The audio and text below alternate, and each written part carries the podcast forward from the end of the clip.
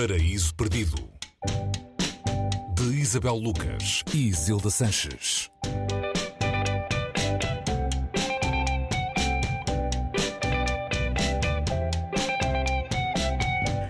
Olá, bem-vindos ao Paraíso Perdido. Hoje, uma espécie de edição especial de Natal, porque é dia 23 de dezembro. Olá, Isabel, Feliz Olá, Natal. Uh, a escolha de hoje é uh, Luanda, de Luandino Vieira, uma edição da Caminho. Luandino Vieira é um escritor angolano que recebeu o prémio Camões em 2006, mas já me disseste tu que se recusou a recebê-lo. O livro Luanda é um livro de contos, foi publicado em 1963 e, e visto como um, um livro de ruptura na literatura angolana, de emancipação até, um livro polémico sobre a Angola colonizada. Um, Isabel, porquê é que escolheste este livro ou o que é que nós ainda podemos aprender com este livro em 2022? se calhar muita coisa. E se calhar porque também venho um bocadinho um, sugestionada, porque acabo de chegar de, de África e, portanto, venho a pensar nesses, nesses temas e na maneira como a língua portuguesa é, é moldável aos territórios onde é falada. E uma das obras pioneiras a mostrar-nos, de facto, uh, isso uh, e a quebrar regras, não é? todo o tipo de regras, aliás, é esta, este Luanda, não é? Luanda com dois U's, do Luandino Vieira, que é um livro breve, é um livro de três contos, três contos passados nos, nos uh, de Luanda, um, os moseques são o equivalente às favelas ou aos bairros de latas, onde sobretudo se fala, ou se falava quimbundo. Este livro apareceu em 63, portanto estamos no, já numa época uh, de, de decadência é? do, do, do colonialismo, se assim se pode dizer, e o que ele traz aqui é, é um português cheio de contaminações uh, e aqui contaminações, não sei, de influências uh, do quimbundo, não é?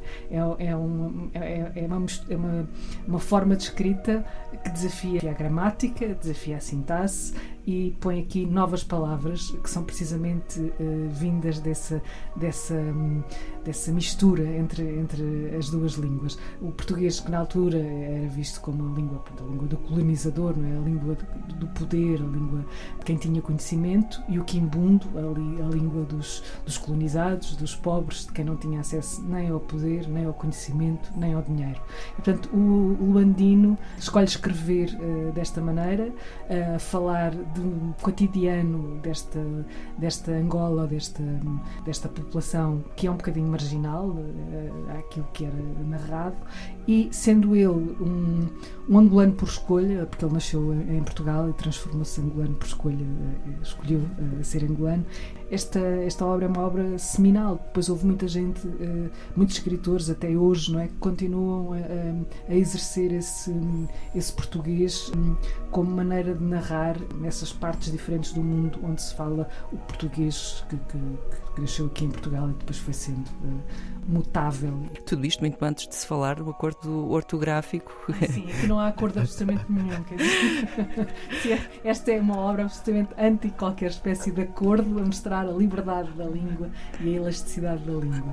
Uh, e também a, a, mostrar como a língua também é uma arma do colonizado, não é? Porque o Sim. colonizador não, não neste, domina, não domina caso, essa linguagem. Neste caso, exatamente, é, é, é tudo isso uh, e, e, e, parece que ainda hoje é preciso, passados estes anos, não é? Este, este, este livro foi escrito, portanto, foi publicado em 63, salvo erro, portanto já lá vão uh, uns bons anos e nós continuamos a ter esta luta, não é? A achar que há um português padrão que há um português que pode dominar o outro, o, que é dominante em relação a todas as línguas portuguesas que, que se falam pelo mundo.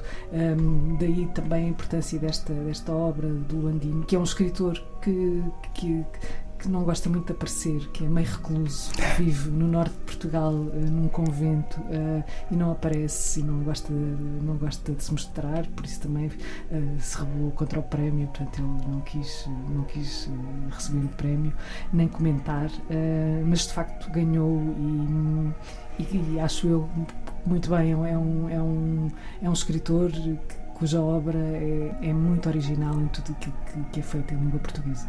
E um recluso num tempo em que isso já quase não se usa. Pois, são muito poucos. Eh, eu não sei quantos exemplares é que esta obra tem, tem vendido ao longo da, da, da, sua existência, mas é uma obra de referência. Eh, de certeza que Landino Vieira não é milionário, nem com este, nem com outros livros, eh, que uh, pouco, infelizmente muito menos gente do que, do que seria desejável conhece a obra do Landino Vieira.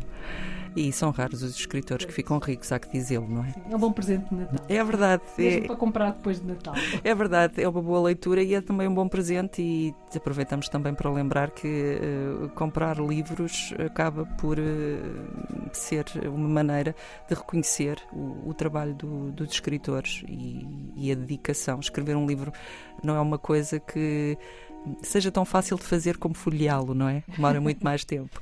Sim, e, e, às vezes parece que é assim um pouco inconsequente e não, há muito trabalho por detrás, portanto fica aqui também neste paraíso perdido a nota para lerem no Natal e, e passarem por uma livraria e comprarem livros. Isabel, muito obrigada por esta sugestão.